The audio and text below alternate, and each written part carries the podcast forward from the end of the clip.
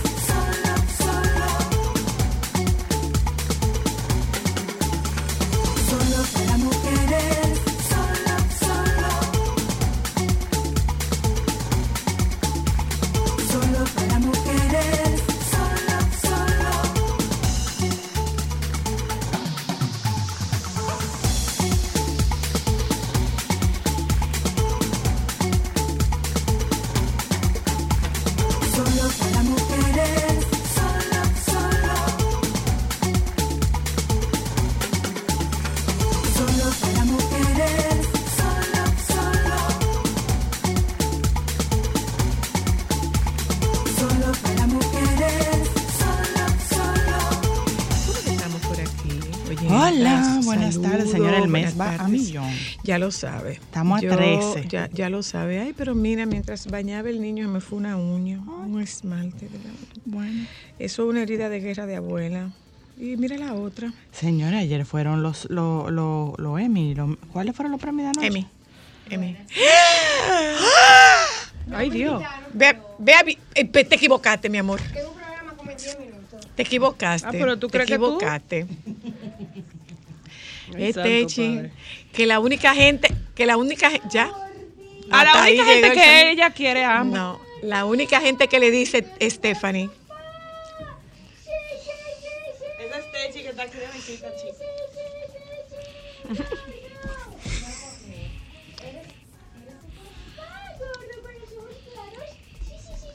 Señores, espérate. Techi. Soy Stephanie. Techi Fatule. Soy Techi Fatule. ¿Quieres Mira. uno?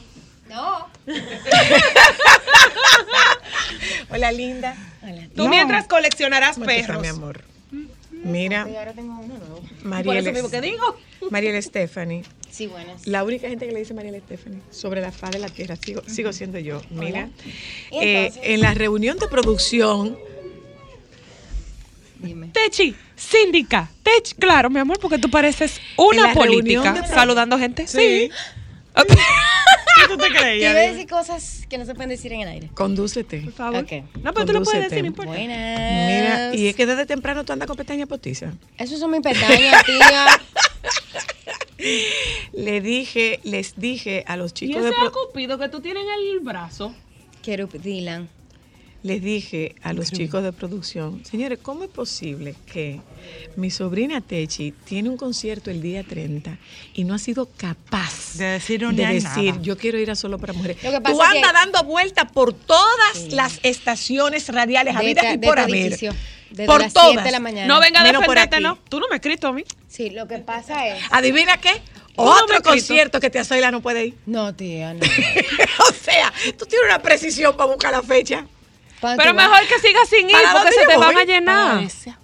¿Para Yo- Grecia? Wow, qué finish. No, voy A para comer donde, voy para yogur. donde Luis primero. ¿Qué más se Ah, pa- come? bueno, de ahí sales. De ahí me voy para. Grecia. Yo fui a Grecia una vez, pero no lo recuerdo. Yo Ella va a comer yo yogur, fui queso feta una y aceituna hacer- negra. yo fui una vez que debe hacer más tiempo del que fuiste tú y sí lo recuerdo. Bueno. Grecia es una de esas experiencias, Grecia es una de esas experiencias inolvidables. Yo fui en mi viaje de 15 años y me Ya, yo fui a mi viaje de 15 años, o sea, recuerdo las islas, recuerdo la metrópolis, pero no recuerdo mucho. que tú hiciste que no recuerdas. Es que como que fue como, no sé, yo no sé, debí esperar como los 18 como para, para tener más cultura general eh, Sí. y, y como entender más. Lo que Uno pasa- estaba como en otra cosa. Lo que pasó conmigo fue que yo tenía una maestra de, de historia universal que nos daba historia universal y nos daba historia del arte, del arte como que nosotros estábamos ahí adentro. Claro, ¿Tú te acuerdas la encarta que era interactiva? Claro. Así Así. fue como a mí me di- digo, no con la encarta, por supuesto, porque la encarta llegó cuando ya habían nacido. ¿La tuya era la dominicana? ¿La enciclopedia? o la No, mi amor, La cumbre, no era la. Killet. Primero vino la Killet. Imagínate. Después de la Killet vino la cumbre. Sí, mi amor, 61. Lo grande es que esta mañana le dije yo a Netita, tengo que ah, llamar a Ámbar. Te lo juro por mi hijo. Tengo que llamar a Ámbar. ¿Para qué? Va a venir el programa, a hablar del concierto, pero estaba dejando como que la semana que viene. Pero Pues ya ve, no. es un pasadía bailable aquí O sea, en déjame aprovechar. Media. Y dijiste, ya que, ya que No, estamos mira, aquí. yo venía a las 7 para para ¿Pa los el 40. mañanero? Entonces crucé, Ah, no, pa' los 40. crucé y me agarraron el mañanero. Ahí agarré a, a Consuelo. A doña Consuelo. Es que yo soy fan de ella. Tú eres Todos, fan de- sí, sí, todos sí. somos Dile de Ámbar, dile. Ámbar. ¡Que pase! ¿Qué No, no, no, no, es como Ese era- no, no, es Hello eh, People, ¿eh? ¡Hello People! Ella Y- hizo y- una promoción, ¿Y los mi ¿Y los bicochitos? ¡Bicochito esponjoso! ¡Suave y sabroso! Pero doña Consuelo le han sacado unos memes terribles. Eh, pero lo grande es que yo le digo, Consuelo, saluda a tu gente de TikTok. Y ella saludó. Ve- ve- Vean ahorita el video en mi Yo te estaba viendo, pero doña Consuelo es... es- Pero ella no tiene- ella no Doña. Consuelo la para.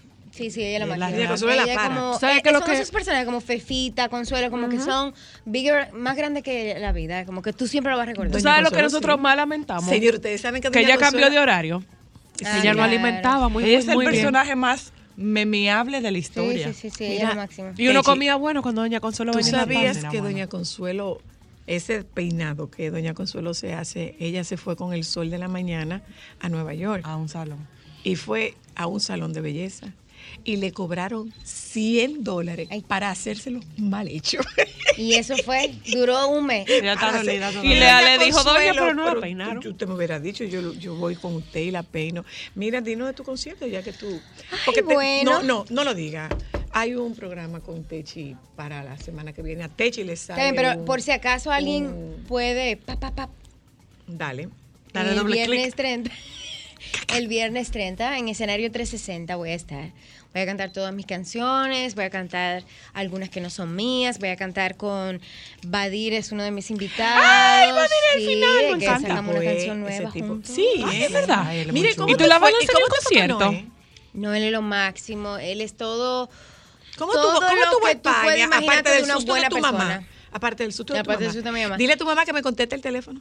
Ah, no, Sí. es un mal de mi mamá. Dile a tu no madre, dile a tu madre, dile a tu madre, dile a tu madre que me conteste el teléfono. Nos vamos a tener que llamar a Techi y decirle, Techi, dile a tía Tania que Lo que mami pasa la es está que cuando, llamando. es cuando ella me llama, yo no, yo no la llamo. A menos Ah, yo le diga como algo como, hay una emergencia, mami.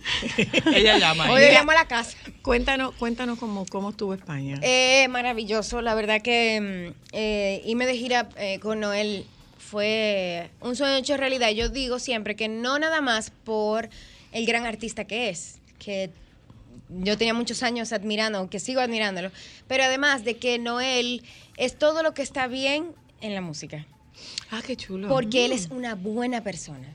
es Y buena es tan persona. potable y tan chulo. Él es una linda energía, él, él cree en ayudar, en impulsar, él cree en la familia, él cree en la buena, en la calidad, él cree en Él cree en la comunidad, Y más exacto, que en la entonces competencia. eh, por eso se hizo y su equipo también es igual, porque tú te rodeas de la gente que de la gente a que ti. piensa igual que tú. Entonces él eh, fue fue muy chévere. ¿Tú Hicimos- lloras mucho cuando te vas?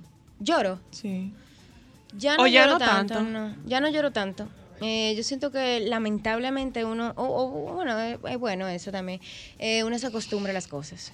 Sí hay días, por ejemplo, el, el, am, al, tercer día recuerdo que lloré un poco como por, por lo que extraño a mi hijo, porque con mi esposo yo me puedo quedar eh, una hora hablando por FaceTime y siento como esa intimidad, pero mi hijo Se pasa de mí, como, ok minutos". mami, bye, hablamos ahorita. Y tú muerta. Pa, Sí, ay, extraño no, a Dylan. siento que no estoy como Niño, tú no entiendes que tu mamá no está ahí. Tú no, No, logras no, no, entender no. que tu mamá necesita hablar contigo. ¿Qué tú me atraes? Mamá, quiero tal cosa. Mamá, Mami. eso es muy informal. Mami, oye ya, mami, que ya, ya, que me voy. a-". Así. Y él es un, él es un tiguerito. Ya lo sabes. Es verdad, ¿quién Ya habrá son- salido? No, no, no, ya son tigueritos. ¿A Ya quién él- él salido? no, sus tiempos, cosas. No, no, no, definitivamente él tiene su grupo.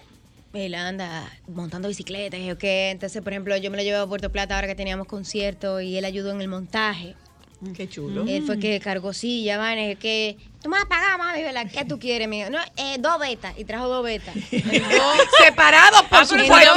en claro, separados. dos, separados. En dos, Y no, claro. mami, entonces, tú lo veías durmiéndose en el camino con los dos betas en dos vasos. Durmiéndose y yo, qué vaina, voy a tener que agarrar los jodidos betas. Entonces él se levantaba acá en cinco minutos y que, los betas no pueden estar en oscuridad porque se inflan. ¿Y de dónde sacó tanta información? betas dándome en el plan, y pa, pa, sonaba y yo, ¡ey, ey, ey, los pecados, los pecados! Peleando de un vaso a vaso. pero Y así hay gente que te pregunta Es que si tú vas a tener otro hijo. Tú tienes Tengo demasiado entretenimiento. Pues tengo O dos sea, betas, tres perros, no. Un Ya. marido, un hijo, una No, carrera, exacto. dos Y un animal sobrinos. que una responsabilidad Carla, el perro de. Carla y tía. Mira, eh, Mucha ¿dónde gente. está en la... Tú, tú vas con tu grupo. Yo voy con Eres mi, tú sola, mi no tienes- banda. además de Badir. Bueno, es, es semi... em, no, con Badir tengo un concierto en Jarabacoa el 29 de octubre en Altavista. Ah, qué Ese chulo. es el 29 de octubre. Ahora, el 30 de, de septiembre, lo invité a cantar conmigo. Qué rico. Eh, pero el 30 de septiembre vamos a estar en escenario 360. Las boletas están a la venta en Wepa Tickets. Yo le prometo que va a ser un mega show, porque vamos a gozar mucho. Porque es el Claro, tipo de va a show- ser un mega show porque te soy la novata. Sí, precisamente. Eh, Ella no tiene la culpa. Llámame primero. Y que vamos a coordinar las Claro, agendas. vamos a coordinar. O llámame, o llámame primero cuando tú vas exacto. Entre. Stephanie, Eh, ¿verdad? Ella nunca puede.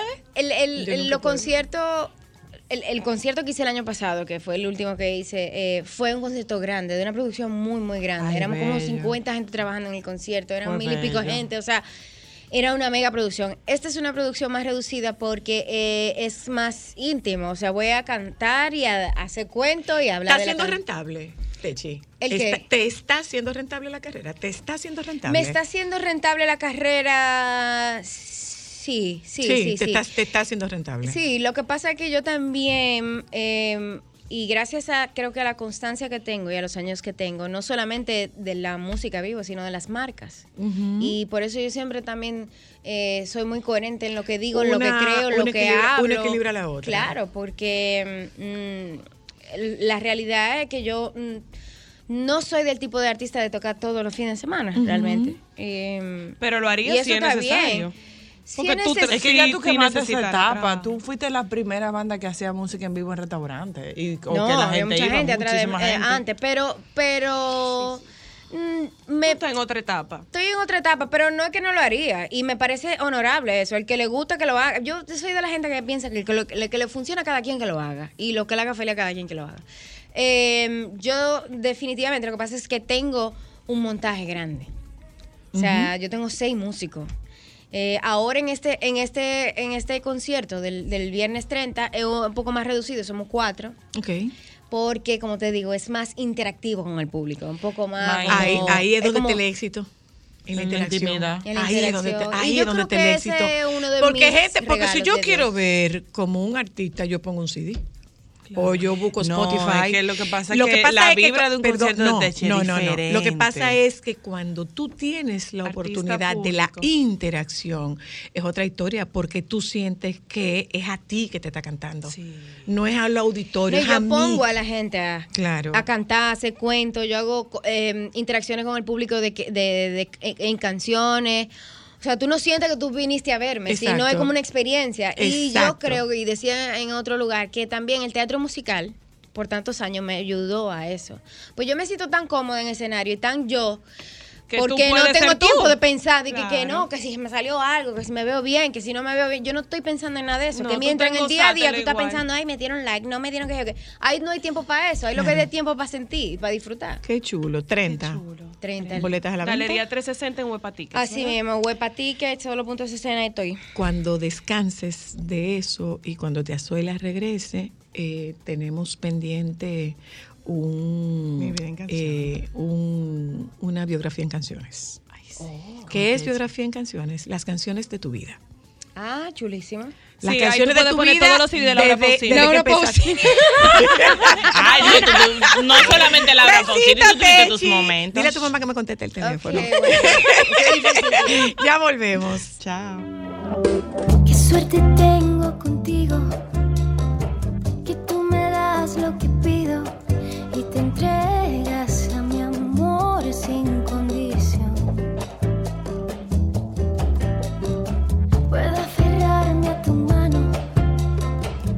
versos dias.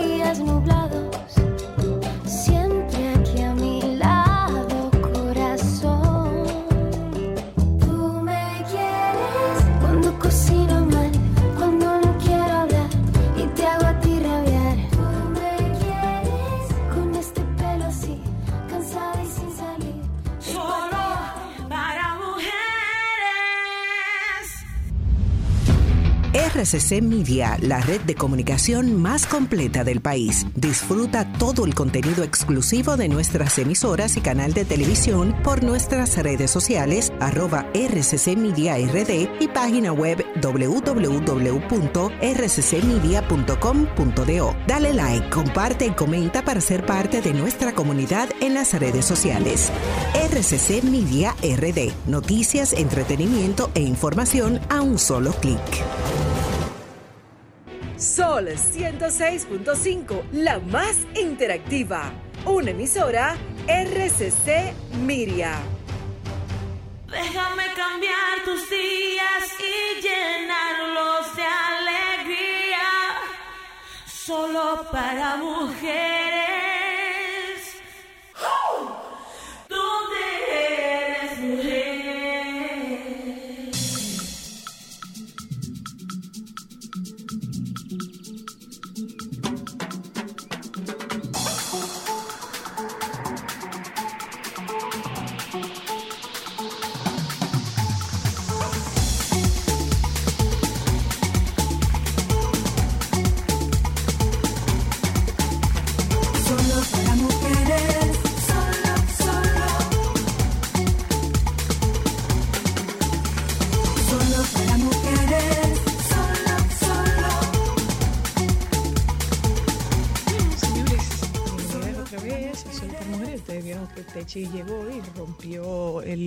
Que tenía este, este programa. Entonces, Ámbar, tenemos un invitado que nosotros queremos presentar. Claro Preséntelo. sí, tenemos a, bueno, para mí es el tío Ramón, Ramón Acevedo, nos viene a hablar sobre su nuevo proyecto, una exposición que se ve bastante interesante. Qué chulo. Es de Muñecas sin Rostros. Sí, bienvenido. Hola, eh, Ramón, ¿cómo estás? Acevedo. Feliz Navidad a todas. Bueno, por si no llegamos, decían Víctor Víctor y, y Pavel Núñez. Bueno, si pero no ya, están, ya están los especiales de Navidad, o sea Ya que es válido. Eh, Ah, ya ustedes celebran Navidad en diciembre cuando se acaba. No, nosotros empezamos desde que empiezan los... No, a mí hay que ponerme la, a mí, a mí- a mí hay que ponerme en la Navidad eh, todo en la decoración en octubre. Ah, Sí, claro. Para su cumpleaños. Sí, sí, y la quitan como en febrero. Mientras, Claro. yo, mientras yo esté viendo, sí, claro. Para mí Navidad no se debe empezar con especiales. rápido. No, con No se especiales debe empezar No se debe Navidad. gastar tan rápido. Desde que empiece con el primer Cuéntanos. Ramón, ¿qué, ¿qué es esto? Me encanta, ¿eh? Me encanta, qué bella. Qué bella exposición. La exposición se llama Ocaso. Ocaso. A ver, cuéntanos. Cuéntanos un poco. Ocaso es un proyecto que tiene aproximadamente unos 25 años gestándose. Ah, está concebida de- en mi pueblo natal, Moca. Y ¿Qué es de dónde son las muñecas sin rostro?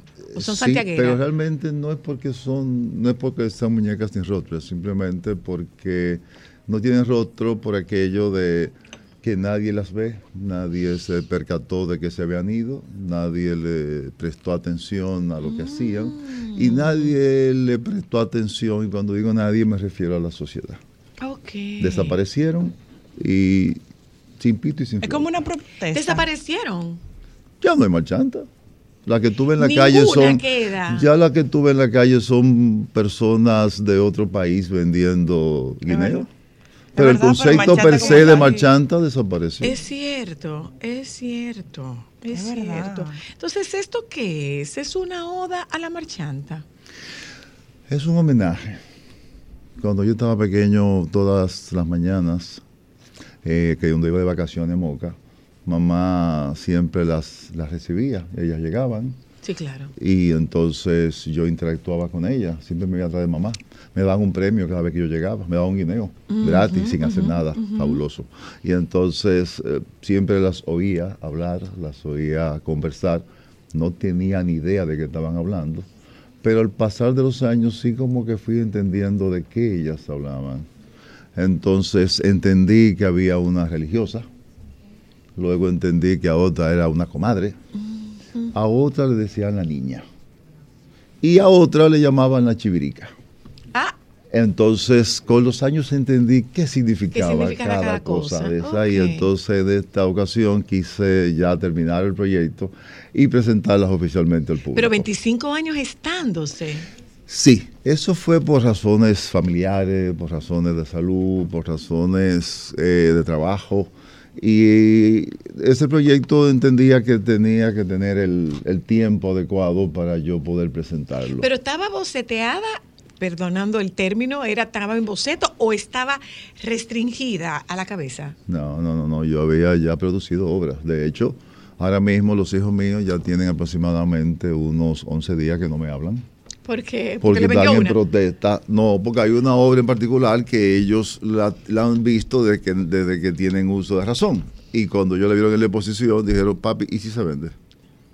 La vamos a perder. Entonces, tú sabes, Pero una esa es de situación. colección, esa no se hay vende. situación- esa no se vende. Esa no se vende. Esa no se vende porque no voy a buscar sin necesidad un lío con mis hijos. Pero hermoso, hermoso. ¿Cuántas piezas? Hay 25 pinturas y 18 esculturas. Wow, A la, qué eh, eh, tiempo. eh, a la venta todos. Sí. Eh, ¿Y, y técnica? Acrílica, óleo.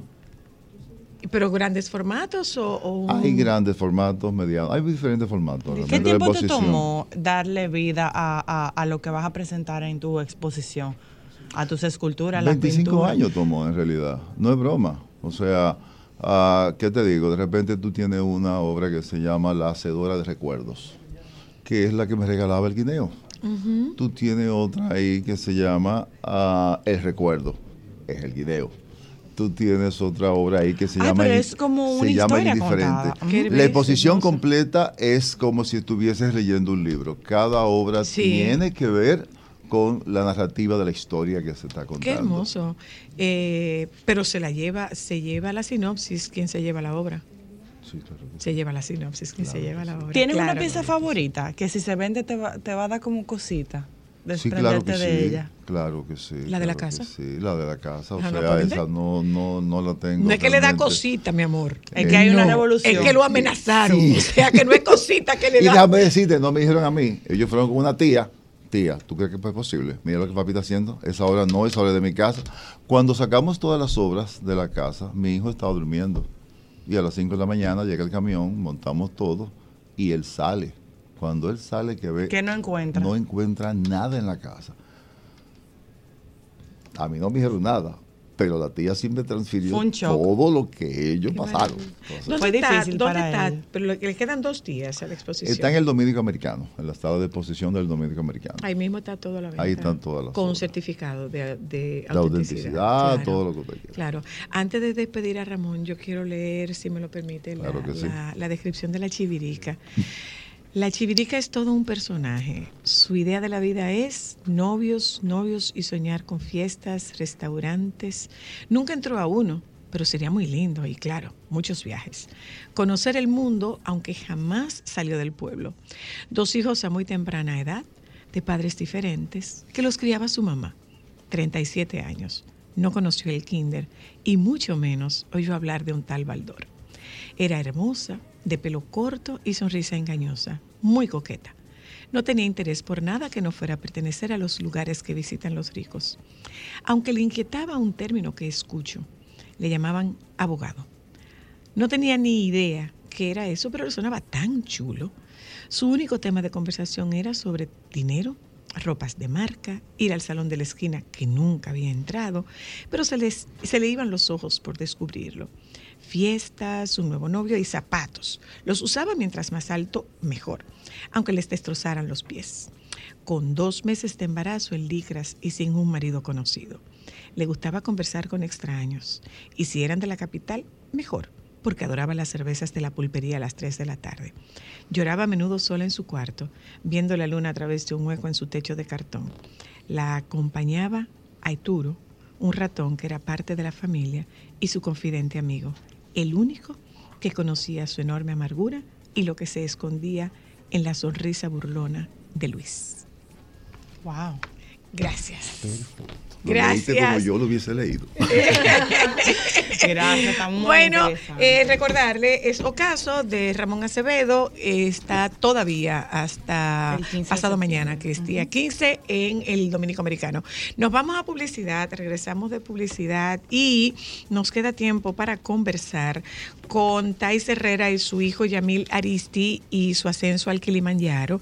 Mi comadre, la mamá del boli, Está aquí con nosotros para hablar de alfabetización para la amabilidad. ¿eh? La señora Rosa Ariza de Valera. Y con la doctora Luna hablamos de la silla de seguridad. Ya volvemos.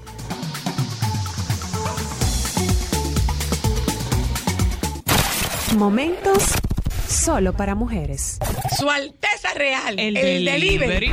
Ajá. Del delivery. Él llegaba con esa sonrisa y le decía, patrona, que le aproveche, que le caiga bien y no le dé resaca. ¡Uy! Entregaba.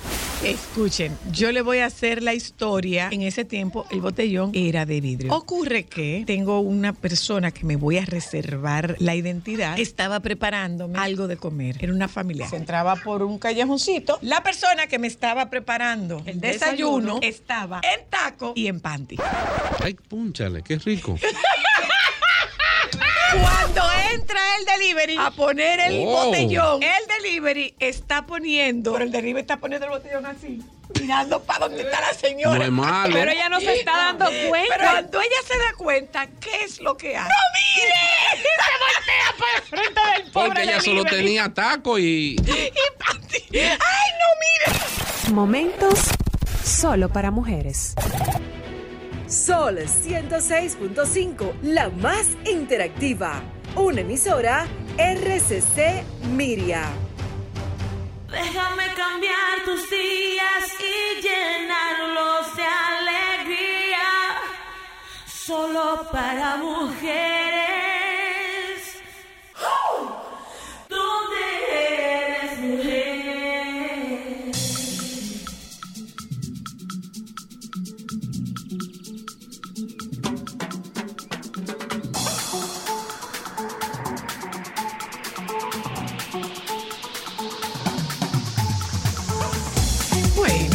Thais Herrera y Yamil Aristi y su hijo están aquí con nosotros y vienen a contarnos la experiencia del Kilimanjaro. Te dije que estoy lesionada.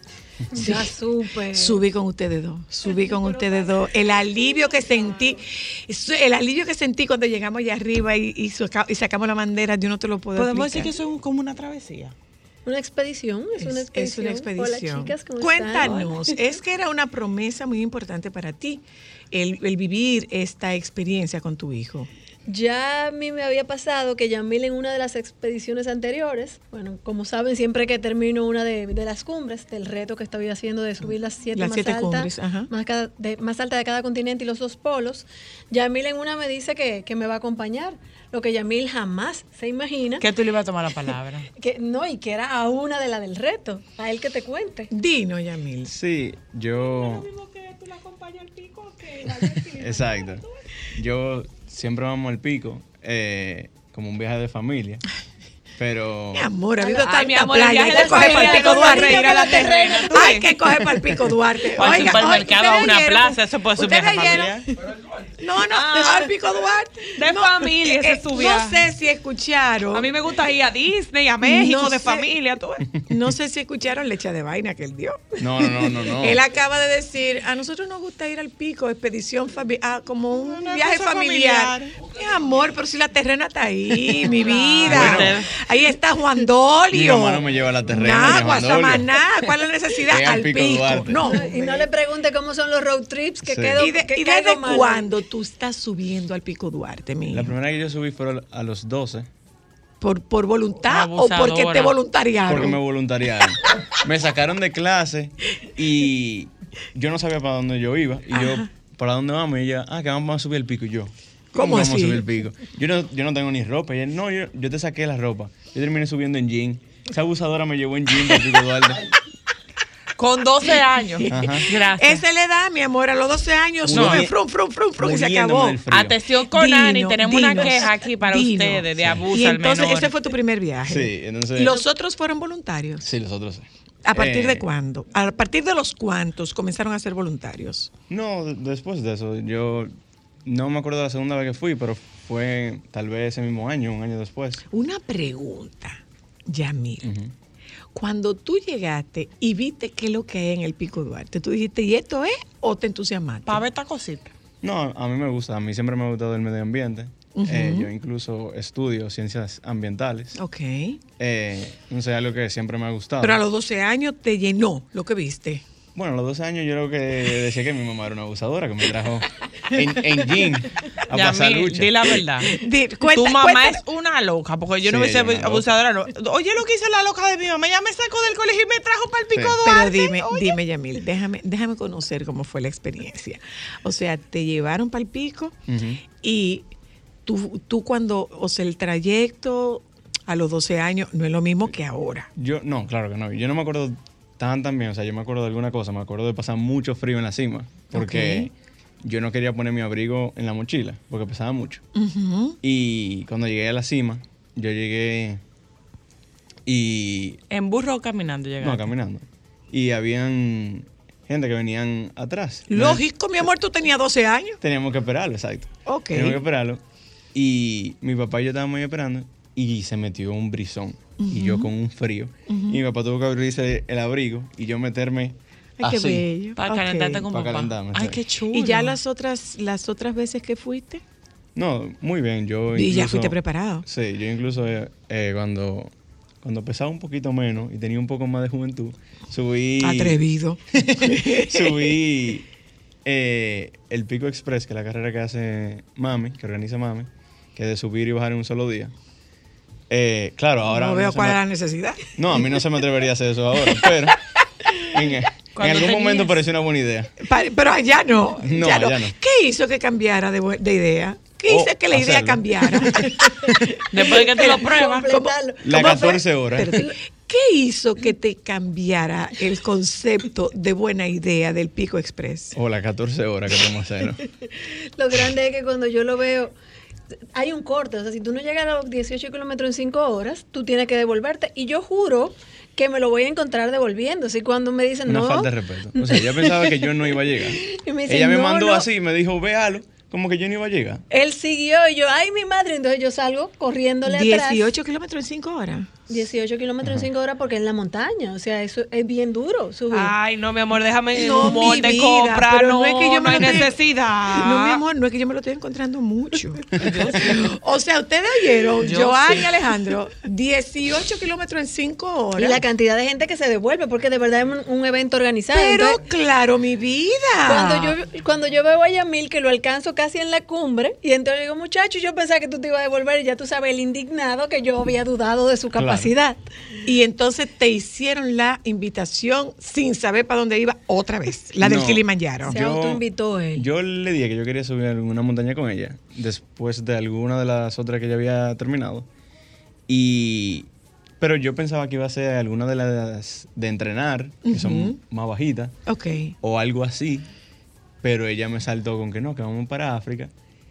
Y después me metió el cuento de que no, vamos para un safari. Eh, Ella te vendió Ese fue el gancho, te Ningún vendió cuento. sueño. Ningún cuento, yo lo llevé al safari. Ella me llevó al safari. Le- pero te llevó al safari. Claro, antes o después. Después. Claro, porque sabía, si me lo hacía antes, me iba a. me- no había que subir. Fácil, fácil, que me, me decía, no, que la- una lesión, o sea, no. Después te llevaron al Te safari. engañó también. No, no, me, Y, me- y- y- y la experiencia, ¿qué tal? Fue muy, muy chulo. O sea, ¿Cómo es el trabajo de ustedes dos en equipo para un ascenso? ¿Cuál es el grado de dificultad del Kilimanjaro? Su mayor dificultad es la altura. En el caso de nosotros que entrenamos a nivel del mar es muy difícil. Que lo más que subimos es el Pico Duarte, que son 3.100 metros. Y entonces estamos hablando de prácticamente dos Pico Duarte, son 5.895 Wow. metros de elevación. Es demandante. Entonces, físicamente el entrenamiento, eh, bueno, pues lamentablemente no entrenábamos tan juntos porque él corría en las tardes, yo entreno bien en la mañana, bien temprano en la mañana para poder trabajar durante el día. Sí, los fines de semana hicimos entrenamientos cargando mochilas, subiendo el mismo Pico Duarte.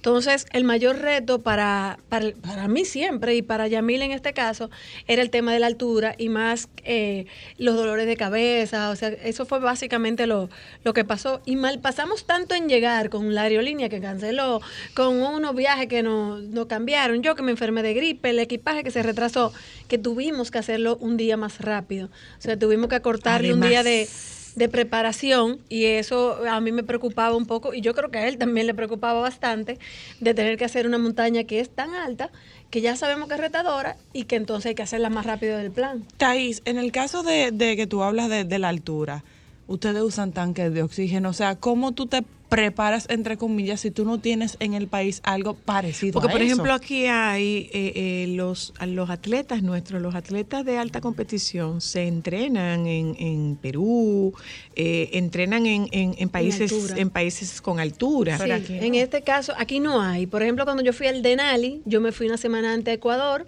a dormir a 4.900 metros, a subir hasta 5.600 metros. Entonces, Puede hacer daño a esa altura. No a te- no está acostumbrado. te hace daño si tú subes muy rápido, si no haces el, el- aclimatación en la palabra, que es que vas subiendo despacio y du- duermes un poco más bajo. Entonces, logramos hacer eso. Por ejemplo, hicimos 2.800 metros, 3.800. De 3.800 subimos a 4.600 y bajamos otra vez a 3.800. Entonces, sí, sí tratamos de manejarlo adecuadamente con los protocolos que ya están probados. Sin embargo, en la altura es muy, muy probable que tú te sientas cansado, que estés somnoliento. Además que se sube eh, en la madrugada. Entonces tú de por sí a esa hora tienes sueño. Y la altura te, hace sentir. Una otra pregunta ahí, porque no ya estamos hablando de que no es solamente la preparación física, o sea, en la mental. Aparte de la mental, la técnica, porque tú tienes que tener muchos conocimientos técnicos de eso que tú estabas explicando. ¿Cómo ustedes hacían esa parte? Nosotros para la parte de preparación, bueno, ya él tenía, ellos tenían la ventaja, tanto Yamil como nuestro otro compañero, Luis Emilio Cabral, otro dominicano que fue escalador, que fue con nosotros eh, y que también estaba en la parte de equipo de apoyo y filmando para el documental que eventualmente Raúl Camilo nos está ayudando a hacer. Entonces, eh, teníamos la parte de la preparación mental y teníamos bien claro de que esta montaña la íbamos a tener que hacer bastante despacio para que nosotros pudiéramos aprovechar esa lentitud, por llamarlo de alguna forma. Para fines de que el- documentación para y que el, cuerpo, se regularse. ¿Qué pide el cuerpo, Thais? No, y Eh, que ustedes consumen durante todo este trayecto, ¿qué te porque tú pide no el puedes cuerpo? llevar de te nada. pide carbohidratos, grasa, o sea, en cuanto a comida y aliment eh, eh, y bebida, ¿qué, ¿qué es lo que el cuerpo Además de descanso, El cuerpo te pide mucho carbohidrato, te pide descanso, te pide mucha hidratación. O sea, en la medida que tú vas más hidratado, pero no solo agua, sino con electrolitos, como bien dice Yamil. ¿Y café? A mí siempre me pide café. De la mía, claro que sí. A mí sí, a mí. Yo, de hecho, de los pocos lujos que llevo, llevo una máquina pequeña de hacer expreso. Que es como un bullet, como del tamaño del micrófono, con el cual yo con un poquito de agua caliente y mi café en polvo, preparo Lo lo prepara el que me llevo. Mira, yo, Preparo yo- mi café. yo quiero, antes de, antes de Yo despedirnos, tengo una última pregunta también. eh, a, a- a la pásele la pregunta. ¿Qué, fu- ¿Qué fue lo primero que ustedes hicieron cuando ustedes bajaron? Comer. Sí. ¿Y No, no, no. Co- Comer. Ah, Bañarse, pues bañarse. ¿Y qué comieron? O sea, así de que ya hice esto. Comimos hindú cuando bajamos. No, italiano. Italiano fue. Sí, Italiano. pasta. Italiano. ¿no? Oye, yo antes que como hindú. No, ese fue el segundo. Él tiene toda una pregunta, pero cuando comiste pasta, ¿se come mucho? ¿Se come poco? Porque imagínate, tú Se pierde mucho hartura de peso. eso y como que te, te caiga mal, porque Sí. me imagino que subiendo se come eh, eh, cantidades más Mientras más pequeñas. alto tú vas, menos tú quieres comer. Y se baja peso, de- dependiendo de la montaña y del tiempo que tú duras en la montaña. Yo he perdido hasta 12 libras en Yo una bajé montaña. Wow. Miren, y, y para despedirlos, la pregunta es, ¿eh? cuando alcanzaron la cima, ¿qué sentiste tú? ¿Qué sentiste tú? ¿Y qué sintieron los dos? ¿Qué tú sentiste, Yamil? No, fue, fue un momento muy lindo. O sea. ¿Cómo tú lo viviste? ¿Cómo tú lo viviste? Uno siente. Se siente satisfecho de, de haber subido. O sea, se comienza a subir a las 12 de la noche, como mamá me dice, y nosotros terminamos a las 8 de la mañana de subir. Entonces, es un trayecto largo, especialmente, no solamente el viaje entero, sino ese mismo día, es un trayecto largo en ese día, eh, donde uno ve el sol saliendo, hay mucho frío, eso. Eh, mucho dolor de cabeza. Frío, uno pensaría que calor porque es en África. La que mejor, la mejor. No, es invierno en África ¿Qué se, primero. te, ¿Qué se te selló en los ojos cuando tú subiste? ¿Cómo se? ¿Qué captó Qué tu retina? Que es algo ¿Qué que, se tú, te que fijó? tú puedes cerrar los ojos y tú lo vas a ¿Qué se recordar te fijó? siempre. Bueno, como te mencionaba, yo soy un científico ambiental. ¿no? Lo primero que yo vi fue el glaciar. Que Ok. yo sabía desde antes que obviamente el, el Kilimanjaro era un Tu era un- mirada se dirigió hacia allá. Se dirigió hacia allá. Sí, pero entonces el glaciar está muy resega- eh, rezagado ahora por el cambio climático. Se está muriendo. Sí, donde está mucho más pequeño y mucho más alejado. Entonces eso fue, porque cuando uno su- va ya llegando, uno ve el letrero llegando, pero también antes de se ve el glaciar en, eh, como que al lado de uno cuando uno va caminando. Qué belleza. No, y Sí. comparándolo Y- y a con la foto del y a ti, 2011, el glaciar se veía gigantesco y ahora cuando lo vemos con la de nosotros el se ve chiquitito. Y a ti, El real ¿Qué se te quedó? O sea, yo tuve el real momento con Yamil, que fue un abrazo así como épico de, de toda esa energía, de todo ese amor, de, del orgullo que siento por él, por la carrera que decidió estudiar, por todo lo que él hace, por quién él es. Y, y para mí fue un momento increíble. O sea, yo te diría que posiblemente de las cumbres en la que yo he sentido más emoción. Plenitud. Eh, por, por eso, plenitud, por, porque lo compartí con él. Y, y no es lo mismo cuando, bueno, he ido con amigos a todas las anteriores, sin embargo, o sea, compartirla con él fue maravilloso. ¿Qué se te fijó en los ojos? La imagen como completa, así como el, como ese completo Yamil, mi amigo Luis, el glaciar, el letrero, o sea, y que el día estaba bello, o sea, no fue un día con mal clima, era un día súper claro, acabábamos de ver el amanecer, entonces tengo, tengo esa imagen así bien grabada y sobre todo ese, ese cariño de ese abrazo, ese Claro, sentimiento que me dejó. Esto va a un documental. Va a un documental. Que se supone estará listo para cuándo. El plan es, si aparece, si terminan de aparecer todos los patrocinios, que en el 2024 hagamos Everest y cerremos con ese y a partir de ahí documentamos. Las siete más altas de cada Ay, continente. Virgen de la Gracia. Aquí vamos a estar nosotros como siempre. Gracias como Lo siempre por compartir. único que les vamos a dar ahora. es apoyo. No, más no, más nada. nada. ¿Alguno de ustedes quiere darle algo más? No, pa- patri- lo- Apoyo.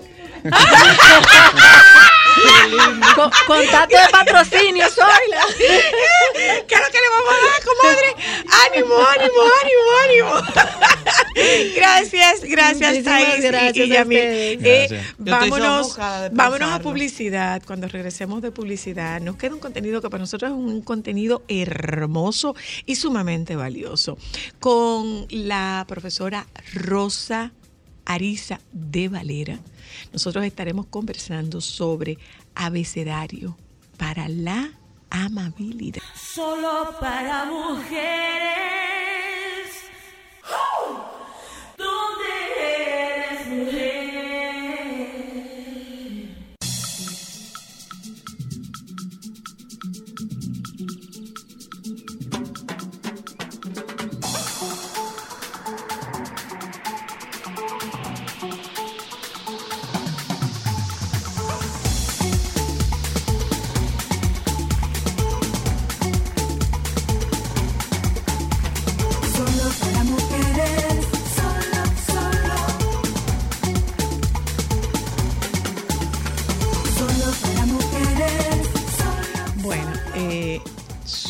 El ahijado mío sabe que usted está aquí.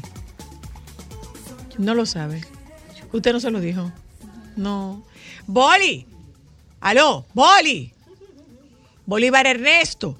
Que tu mamá está aquí en Solo para Mujeres. ¿Oíste? Que está aquí la comadre. Mira, el libro huele. El libro huele todavía. Porque estás, ¿ok?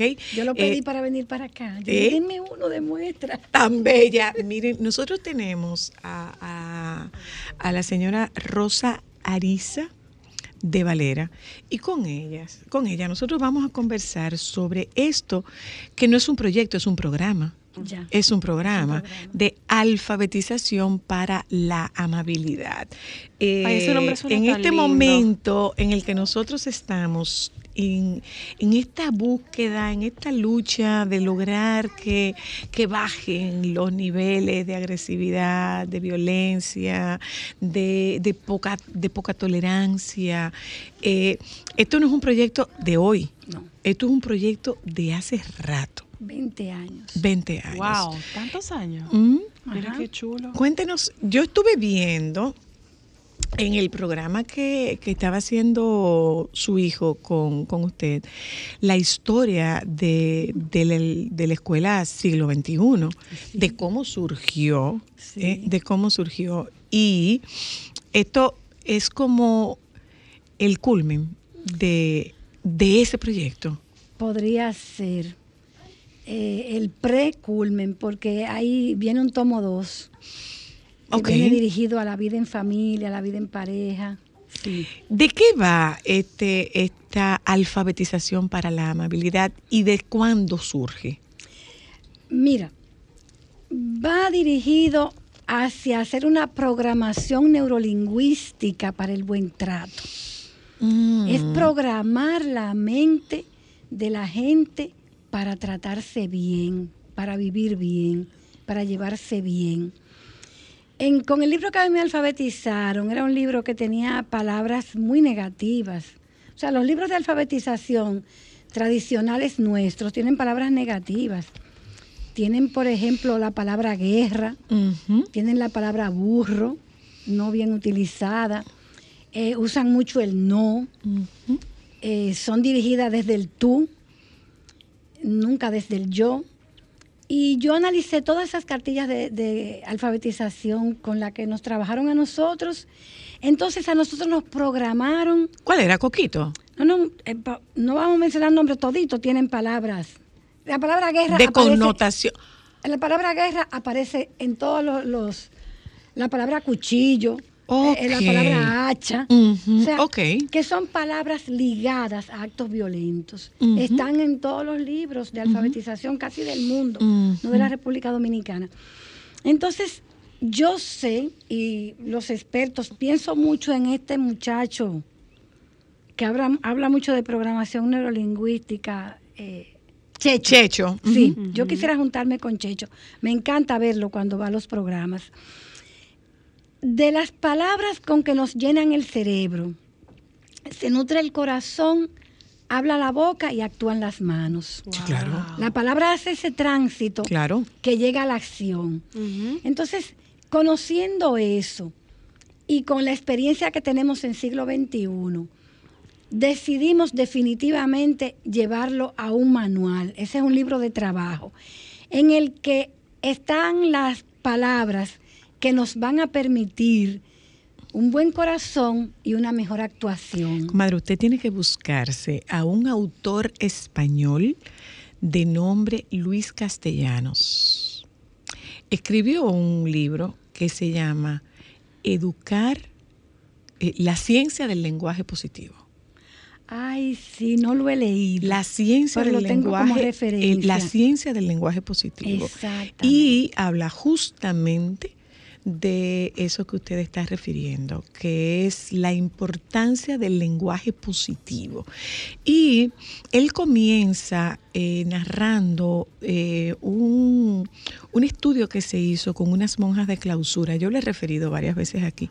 Se hizo un estudio con monjas de clausura eh, a las que se le pedía contar, narrar su historia. Y eran monjas longevas. Y dentro de la longevidad, las más longevas eran aquellas que más palabras positivas usaban para hablar de su historia. Perfecto, y, la- y las de mejor salud. Yo voy a hablar con su, con su, con mi ahijado para que él le busque esos dos libros. Ay, perfecto. Él no, él no escatimará en buscarlos. No, no, no, yo Ah, tengo no, la no tenemos la sí. menor duda Yo tengo la seguridad de que sí. Pues bien, entonces esa es la idea, que nosotros comencemos, porque ya en el siglo XXI tenemos la práctica. Ahí está el testimonio de unos cinco a seis estudiantes que dicen cómo el vocabulario amable ha ido transformando eh, su conducta en una mejor, en una mejor forma de manejarse. Entonces es la idea que habiendo vivido eh, todos estos años de violencia, de, de- de angustia, de, sensaciones negativas, nos decidimos entonces a llevar a un libro para comenzar ahora a nivel nacional lo que a nivel local, Local. de siglo XXI tenemos comprobado. Este, este es el otro libro, Educar en lenguaje positivo. Ah, muy bien, muy bien. Eh, busque, busque eso. Yo, yo, me, yo me encargaré de decirle el lenguaje de la felicidad y educar en lenguaje positivo. Ah, muy bien. El lenguaje de la felicidad. felicidad. Educar, el lenguaje de la felicidad y educar en lenguaje positivo. Preocúpese que, que yo me encargo de que, de que Bolívar lo, lo busque. Muchísimas gracias. Entonces esa es la idea, eh, de que nosotros comencemos a formar niños con un lenguaje amable. Pero más que eso, el libro está dirigido desde el yo. Ajá. Para responsabilizar a cada uno de sus actuaciones, Mm, muy porque fíjese que se ha puesto muy de moda hablar en, en- en segunda persona. Exacto. Tú vienes, tú te vas, tú caminas, pero no, el yo lo desaparecieron. Entonces ahora la gente no se hace responsable de nada. Y eso es lo que el libro plantea y, y- y desarrolla en todas sus lecciones. Abra cualquier lección ahí y lea un par de oraciones para que usted... ¿En cuál se abrió? Cortesía. Cortesía. Ah, esa es otra cosa.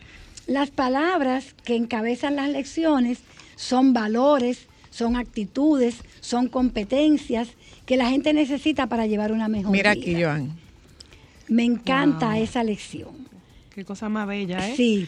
Y Aquí está. terminan Entonces, eh, lo de la alfabetización para la amabilidad, aquí lo que registra es que cada letra tiene un... un- una competencia, un valor, una actitud. Tan necesario conducta. en la educación de nuestra, de nuestra sociedad en estos momentos. Mire aquí, aquí dice, aquí dice, Puede- es con C, Exactamente. cortesía, Colombia, convivencia, se escriben con C, Colombia, convivencia, cuidado, completo, cordialidad, clemencia, confiable, calidad, cálido, cautela, correcto, caballero, candidez, compañero, completo. Apruebo lo que es correcto. Amo Ay. ser cordial con todos siempre. Bogotá es la capital de Colombia. Promuevo la convivencia pacífica y el ser gentil. Me manejo con cautela, aunque soy complaciente. Ay. Aplico justicia con clemencia. Muestro consideración al de condición humilde. El almendro es un árbol caducifolio. Me gusta la caficultura, me deleitan las canciones de Carlos Vives de Colombia. Y te mandan que no fue, no fue con nosotros, no fuimos, no fuimos juntas, pero yo lo vi. Escribe oraciones usando estas palabras: caballero, confianza, compañero, constancia, confraternidad, compromiso, candidez, consideración, cooperación, calidez. Lea en voz alta. El compañero es un cosmonauta. Me gusta la cultura caribeña. Espero la confraternidad del mundo. Me gusta ser confiable. Leo y escribo correctamente. Siempre completo mis trabajos. Estudio constantemente y tengo la constancia en videos. Te traje curiosidades de Canadá. No cambio tus consejos por nada. Él es un compañero de confianza.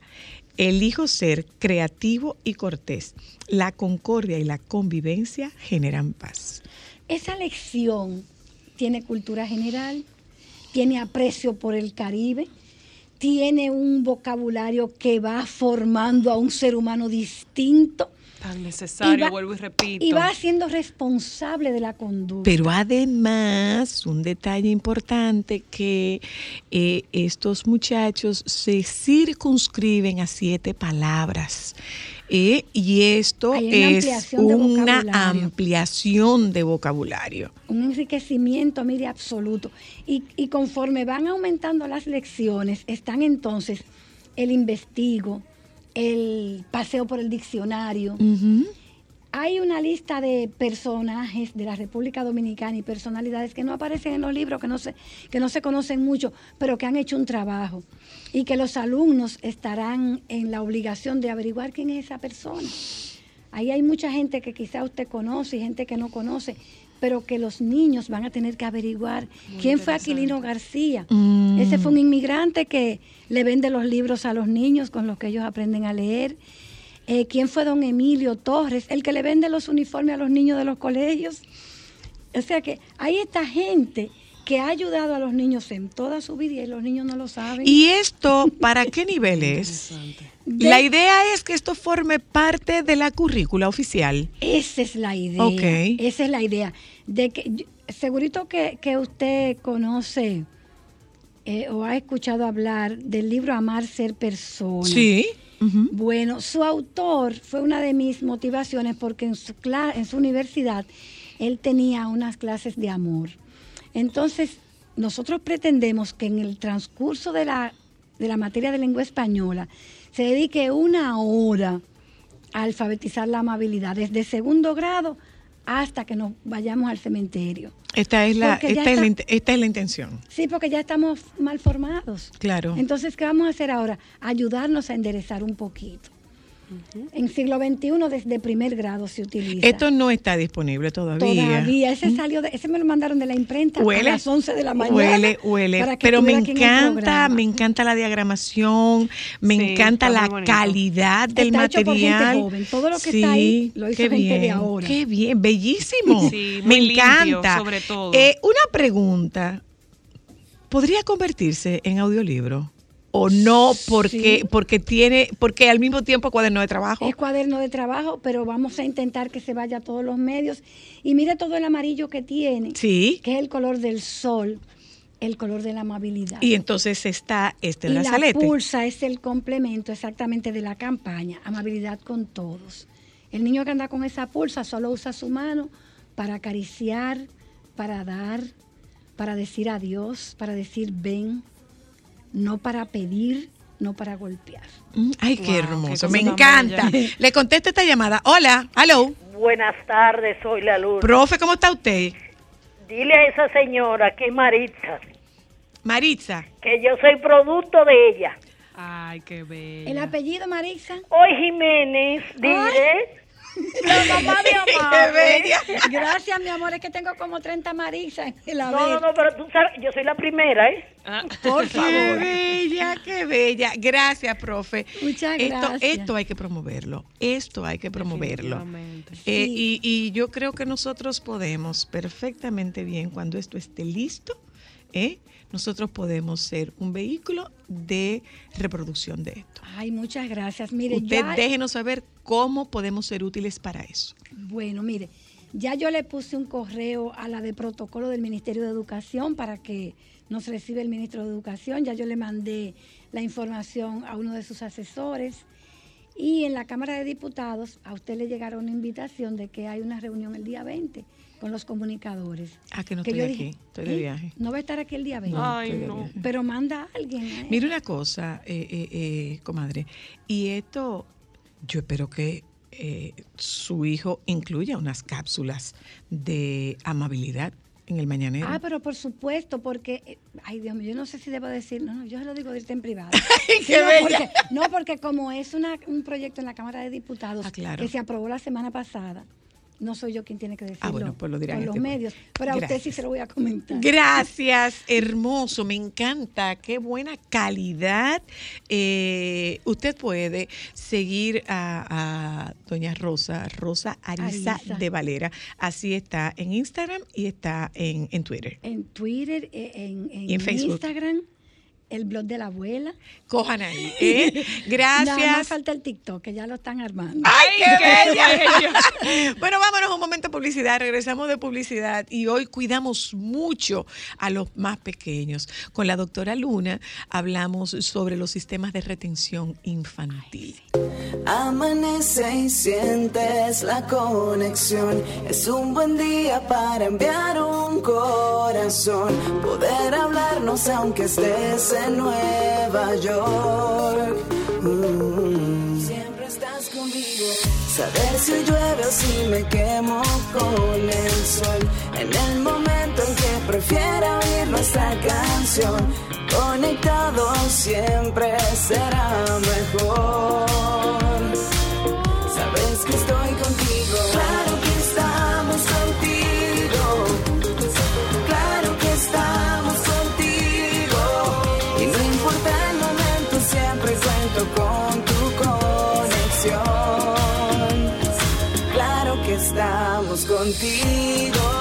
Claro, estamos para acompañarte en cada momento que vives y en todo lo que está por venir.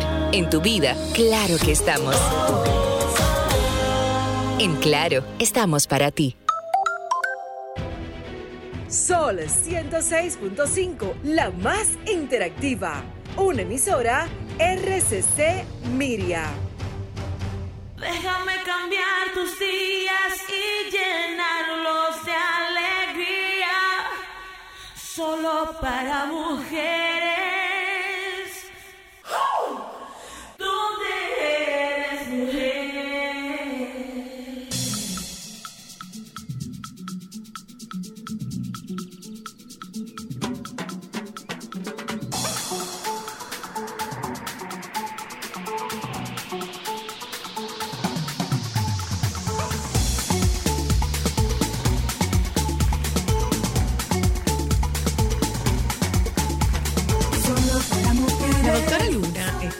Nosotras, como todas las semanas, esta vez tocamos un tema que para ella es un tema de gran interés. El tema es eh, los sistemas de retención infantil, que es como se llama a los asientos de seguridad. Hola, doctora Luna. Hola, ¿cómo están? Muy contenta de estar de nuevo en Solo para Mujeres. Ay, pero con tú tienes una Luna. energía, mi amor. La contentura. Estás- estás- estás Mire. contenta. Ya lo sabe. Bueno, tú Eh, sabes que doctora uno va Luna, que hay visita, doctora Luna. ¿Quién? ¿Mi quirinquín? ¿Quién de la vida? Aquí ¿Y está. quién es más? Aquí Tan está. bello, Aquí tan estábamos precioso. Mire, mire, doctora. mire, Sí, doctora. sí, cuénteme. Eh, hablemos del sistema de retención infantil, que es- son, son Sí. los los eh, Los los, los aditamentos, los instrumentos De protección. de- que se usan para proteger a un niño en un vehículo. Dígame a ver. Mira, yo he querido hablar de este tema justamente eh, por el inicio de las clases, Mm. porque todavía vemos muchos niños, yo veo muchos niños que, que van a la escuela y que son movilizados en los carros sin un sistema de seguridad, sin una silla para carro. O si Muchos lo tienen, papás- no lo usan de la manera correcta también. Sí, yo, yo quiero plantear la necesidad de que todos los niños, y de eso vamos a hablar, Ámbar también tiene mucha experiencia y me va a ayudar, eh, eh, es necesario y es obligatorio que sean trasladados en un sistema de retención, en una silla para carros. De, vamos a hablar que técnicamente van a, eh, son di- diferentes los modelos de acuerdo a, a- a la La edad, edad. al peso y demás. Pero mira, antes de comenzar eh, específicamente con el tema de sillas de seguridad, yo quiero eh, compartirles unas cifras que a mí me dejaron, bueno, muy preocupada y tiene que ver con que en República Dominicana, y déjeme decirle que somos el primer lugar del, eh, del mundo donde hay mayor muerte por accidentes, se supone, se, se tiene una media de casi 3.000 personas que mueren en accidentes al año en República año. Dominicana. Pero de acuerdo a una- unos estudios que hizo el Intran sobre el tema de seguridad, eh, entre el 2016 y 2020 fallecieron 276 niños menores de 9 años. ¡Ay! Una cantidad, los de 0 a 4 años, 140, y de 5 a 9 años, 136. Casi a la par. Pero además de eso, en ese mismo tiempo, 23.209 niños menores de 9 años quedaron lesionados por accidentes automovilísticos. Ciertamente que la mayoría de estos accidentes ocurrieron en motocicleta, pero el 2%, del 2 al 3% de estos fallecimientos fueron en accidentes de automóvil. Eh, atropellamiento también fue una de las principales causas. Pero ¿dónde también radica mi alarma, mi sorpresa? Bueno, que en, los años 2018 y 2020 se colocaron 5.725 multas por no a los padres por no utilizar un sistema de retención. Por lo tanto, los papás, la mamá, los tutores, los adultos responsables de esos niños estaban movilizando esos, esos niños sin un sistema de retención. Entonces, la Organización Mundial de la Salud y bueno, y todas las instituciones que tienen que ver con seguridad vial y demás, eh, hacen esta recomendación de que todos los niños tienen que ser movilizados eh, en una silla de carro, para ponerle el término que se utiliza, eh, porque se reduce el 90% de las muertes en caso de un accidente. ¿Por qué es tan importante para mí este tema? Porque eh, yo siento que hay una falta de información, de enseñanza para los padres, eh, y, y yo personalmente lo he asumido de una manera a- me he apropiado del tema y a los papás que yo veo que movilizan a, su- a sus hijos sin una silla, se los digo. No tenemos Ay, la es menor que- duda, doctora, no tenemos la menor duda. Sí, ay, es que a él no le gusta, y que a ella no le gusta que se cansa. Que Eso llora. no se negocia. Es que llora, pues mire, si llora y no le gusta, pues no la lleve en el carro. Porque, ¿qué ocurre? Los niños son un proyectil muy fácil, sobre todo los bebés. No podemos llevar un bebé en brazo. Inclusive en algunos países, Estados Unidos específicamente, lo primero que le eh, indican a los papás y preguntan cuando va a salir un bebé de la maternidad es si tienen un- un- una silla para carro. Y si no, no te lo dejan sacar. no, te lo dejan salir. No Entonces, solamente que tengan un sistema de, de retención para niños, que lo sepan usar y que esté colocado de manera adecuada. Es obligatorio para tu poderlo sacar de la clínica. Claro, de eso vamos a hablar, de, de, lo- de la técnica y de, de los diferentes. Ámbar tiene mucho, mucho conocimiento de eso porque ella se ha entrenado bastante, pero sí es necesario hacer una campaña, sensibilizar a los papás, a las mamás, porque tú ves, por ejemplo, niños, y no es por falta de dinero, porque tú ves niños en la parte de atrás que no van en una silla suelto. Ah, no, que yo voy despacio, compadre, pero si alguien te, te estrella, si alguien te choca, independientemente de que tú vayas eh, manejando Bien, de tú vas despacio, pero el otro no. Un niño es un proyectil Claro. y eso es lo que sucede. Yo tuve la experiencia como pediatra de que atendimos a un accidente automovilístico de una familia y la niña se salvó. ¿Saben por qué? Por Porque se quedó enganchada de un árbol. Porque la bebé iba en brazos de la mamá. Wow. ¿Qué, qué sucede cuando tú tienes un impacto? Los adultos, ¿qué es lo que uno tiene? Abrir los brazos. Y si tú llevas un bebé en brazos, obviamente. O al contrario, que tú lo aprietes. Entonces, las indicaciones son muy claras. Los niños tienen que ir en el ah, sillón de atrás. Eh, se recomienda que sea el sillón de medio, pero ese es un poquito más difícil para poner la, la silla de seguridad. Y hasta los 13 años los niños no deben de ir en la parte delantera. Y esto tiene que ver también, aparte del mecanismo que se da cuando hay un, un impacto, también por las bolsas de aire. Si tú tienes un bebé, si tú pones un niño lindo, él que no quiere la silla, y tú lo quieres eh, añoñar y lo pones en el sillón de adelante, si tú tienes un impacto y se abren las bolsas de, de- de seguridad, ¿qué va a pasar? Lo Los niños mata. quedan asfixiados por la Claro, bolsa. claro. Hay bolsas también laterales. Entonces, yo siento que ese es un tema que los papás tienen que concientizarse sobre esa necesidad, que eso no puede ser negociado. El niño que no se quiera poner un- eh, ir en un sillón, porque no vayan. Y hay que tener algo en cuenta, efectivamente eso que tú decías, a mí el tema de la seguridad y la silla de carro es un tema que me apasiona y leo mucho al respecto. Y hay un detalle que yo quisiera compartir. También, Titita, hay que leer las instrucciones Ah, de claro. cada silla de carro. Sí. Cada silla de carro y cada vehículo tiene un manual de instrucciones. Por ejemplo, Y, y una de las perdón, y cada, y perdón, y cada niño, dependiendo de la edad y del peso, requiere una silla particular. Eso es así. Por ejemplo, eh, efectivamente, cuando tú tienes el que tipo huevito, que cuando son pequeños, eh, bueno, o cuan- cualquier niño que tú tengas en contramarcha, en contramarcha es que vaya al revés. Eh, esas, eh, dependiendo de, por ejemplo, la Sociedad Americana de Pediatría recomienda hasta los dos años, hasta el año, dependiendo de la altura y el peso, mientras que en Europa te recomiendan hasta los cuatro años y mientras más tú puedas tener en contramarcha, mejor. Lo que pasa es que te hacen el planteamiento de que le queda, de que como han crecido las piernas, les quedan. No les quedan, Entonces, exacto. entonces, ¿qué se hace en ese caso? En ese caso, según lo que yo he leído, e incluso le compartí a Titita varios estudios de que se hicieron en Alemania y en Suiza, si mal no recuerdo.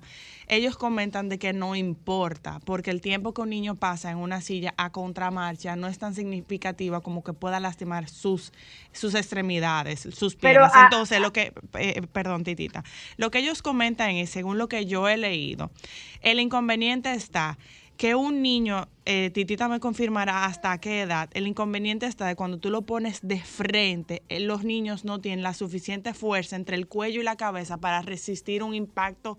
Eh, El efecto látigo. el efecto látigo. Sin embargo, cuando ellos van en contramarcha, la misma silla absorbe parte del impacto y si está en el centro o si está en una de las partes posteriores, ya sea del conductor o no, la silla del frente también puede absorber un poco del impacto y se pueden encontrar menos lesiones a cuando es un niño que va de frente. eh, cuando son menores, eh, cuando son a partir del año, según lo que yo he leído. Adelante, respecto. doctora. no te digo que Ámbar es una experta. Sí. Eh, ciertamente, eh, todo va a depender del tamaño de los niños. Se, se recomienda que los niños, cuando tengan un mes, eh, que después de los dos años, pueden ir de frente. Ciertamente, como Ámbar dice. Lo, y también hay tres tipos de, de, de, de silla. Y todo va a depender del tipo de silla que tú tengas. Obviamente, lo más importante es eh, que como Ámbar especifica, eso es un aspecto muy técnico y es importante que cuando tú vayas a comprar una silla de seguridad para carro, tú te sepas para qué edad son, hasta qué, cuánto peso y sobre todo eh, cuando son los famosos eh, eh, como los portabebés que tienen ya una base, también los carros ya a partir de 2002 vienen con unos enganches, con unos arnés, unos Ese anclajes exactamente que eso que sí, que eso le da mucho más seguridad. Eh, y entonces eh, también hay otras sillas que se ponen y que se ajustan con el cinturón de seguridad. Pero Do- eh, Josefina, ciertamente... ¿a qué edad se supone que pasa un niño al elevador? Que el- el- lo, lo de, lo del elevador es más que todo para que pueda ajustarle el cinturón de seguridad. Sí, eh, el elevador justamente es para que se pueda, eh, el cinturón le pueda quedar, eh, que pase por el hombre, que no le quede en el cuello. Entonces, más o menos, esto está entre los 8 y los 12 años, dependiendo de la altura del niño. A partir de los niños que tienen cerca de un metro y tanto, un metro, y- un- un- 1.4 metros, o aquí tengo el, el dato, eh, pueden utilizar los, los, El los booster. elevadores, exactamente. Y ya después, cuando los niños tienen 13 años, pueden ir en cualquier parte del, del carro y, y sobre todo utilizar el cinturón de seguridad. Pero yo pienso que eso es necesario. Los, lo- las sillas no se heredan, porque también es eso. eh, tienen sistemas que son, que caducan. eh, eh, no Siete años de vida tiene la silla desde la fecha en la que fue todo, fabricada. todo depende del tipo de silla que sea, porque y justamente tienen las especificaciones de Sí. la duración, de, de, de cómo debe de ponerse. En caso de que un- una silla haya si- eh, participado en un accidente, no debe de usarse. O sea, Precisamente es- eso que tú dices es muy importante, Titita, porque eh, yo creo que eso es una de las cosas más importantes que la gente debe buscar, es la etiqueta que te habla de la fecha. Porque ellos te hablan que la- las sillas van perdiendo calidad a medida de la exposición al sol, el calor, va que no se deben utilizar sillas de segunda mano porque efectivamente tú no sabes si está involucrada en un En un accidente o no. Pero es muy, muy, muy importante cuando uno compra un sistema de retención saber la fecha en la que fue manufacturada, que te da un periodo de siete años. Pero para concluir, doctor, para concluir, doctora, si usarlo. es muy cerca como para ponerlo en la silla, Váyase váyase caminando. a pie. Sí. No, no, porque no, eh, eh, mira, eh, y, y- y ciertamente es una invitación a los papás eh, para que miren e- este, este aspecto, porque muchas veces yo siento que los papás eh, pueden cometer negligencia por ignorancia. Entonces, si usted es... Y, y hay otro aspecto que muchas veces no tomamos en cuenta, es cuando los niños son transportados en, en- en- en los transportes escolares, y sobre todo cuando son preescolares, niños pequeños, Que que no tú lo ves que van en la guagua y no tienen un No tienen de nada de seguridad. absolutamente Absolutamente nada. Entonces, es necesario que los papás tomen en cuenta este detalle. Inclusive, eh, yo iría más lejos, las propias ah, eh, guarderías, estancias o, o los centros de cuidados infantiles deberían de, de alguna manera, ah, no una exigencia, pero sí una invitación a los papás para que los niños no sean movilizados si no tienen un sistema de seguridad. Gracias, Ahí, eh, finalmente, am, con respecto a esas características, pueden visitar la página de la ah, Sociedad Americana de Pediatría, también en YouTube. Hay muchos tutoriales de cómo se deben de poner las sillas dependiendo. Eso te quería decir, aquí el Intran, eh, rapidito, el Intran te puede certificar y colocar la silla de manera gratuita. Tú solamente tienes que hacer una gracias. cita y ellos te la Le colocan y están diciendo revisan. adiós, doctora Luna. Dile Dile adiós. adiós. a la. Bye, Dile adiós a gracias. la coabuela. Eh, bye. Hermoso. Gente, gracias a ustedes por habernos acompañado. Quédense con los compañeros del Sol de la Tarde, por favor. Chao.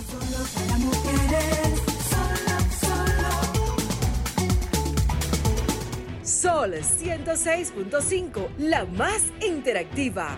Una emisora RCC Miria.